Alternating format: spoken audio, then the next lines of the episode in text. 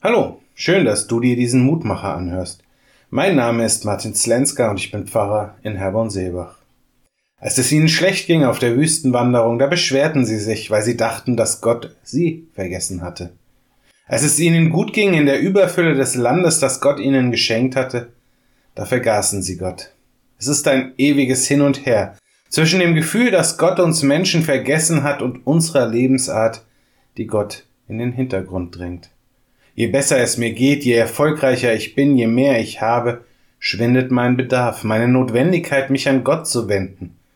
Denn auch wenn er bitte schön dafür sorgen soll, dass es mir gut geht, hat er doch relativ wenig damit zu tun, wenn es mir dann gut geht. Zumindest scheint das eine menschliche Denkweise zu sein.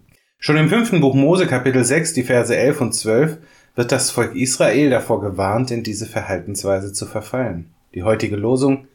Wenn du nun isst und satt wirst, so hüte dich, dass du nicht den Herrn vergisst. Wenn mir etwas fehlt, wenn ich leide, wenn ich Sehnsucht habe, dann ist es leicht, Gott zu bitten, dass er den Karren aus dem Dreck zieht. Denn dann bin ich mir meiner eigenen Fähigkeiten nur zu sehr bewusst. Ich kann mein Leben keinen einzigen Tag verlängern. Ich kann keine Katastrophen verhindern. Ich bin begrenzt. Doch wenn ich habe, was ich brauche, warum sollte ich dann über meine Grenzen nachdenken? Wenn ich mich satt und zufrieden ins warme Bett legen kann, dann habe ich mir das doch ermöglicht. Dann habe ich meine Grenzen überwunden. Dann bin ich über mich hinausgewachsen. Dann habe ich keine Sorgen und Ängste. Bis sie wiederkommen. Glücklicherweise ist Gott dann schon da. Denn der, den wir so leicht vergessen, vergisst uns niemals. Ich lade dich ein, mit mir zu beten. Lieber Vater im Himmel, unser täglich Brot gib uns heute. Wie leicht vergessen wir Menschen die Bedeutung dieser Worte, wenn wir uns mehr Gedanken darüber machen müssen, welche Sorte Brot es sein soll, als wo es überhaupt herkommt. Du schenkst uns, was wir zum Leben brauchen.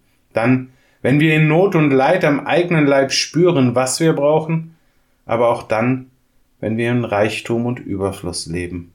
Hab Dank, für all das, was du uns zukommen lässt. Sei bei denen, die brauchen und auch bei denen, die geben. Und lass mich niemals vergessen, was du mir geschenkt hast. Amen. Auch morgen gibt es an dieser Stelle wieder einen neuen Mutmacher.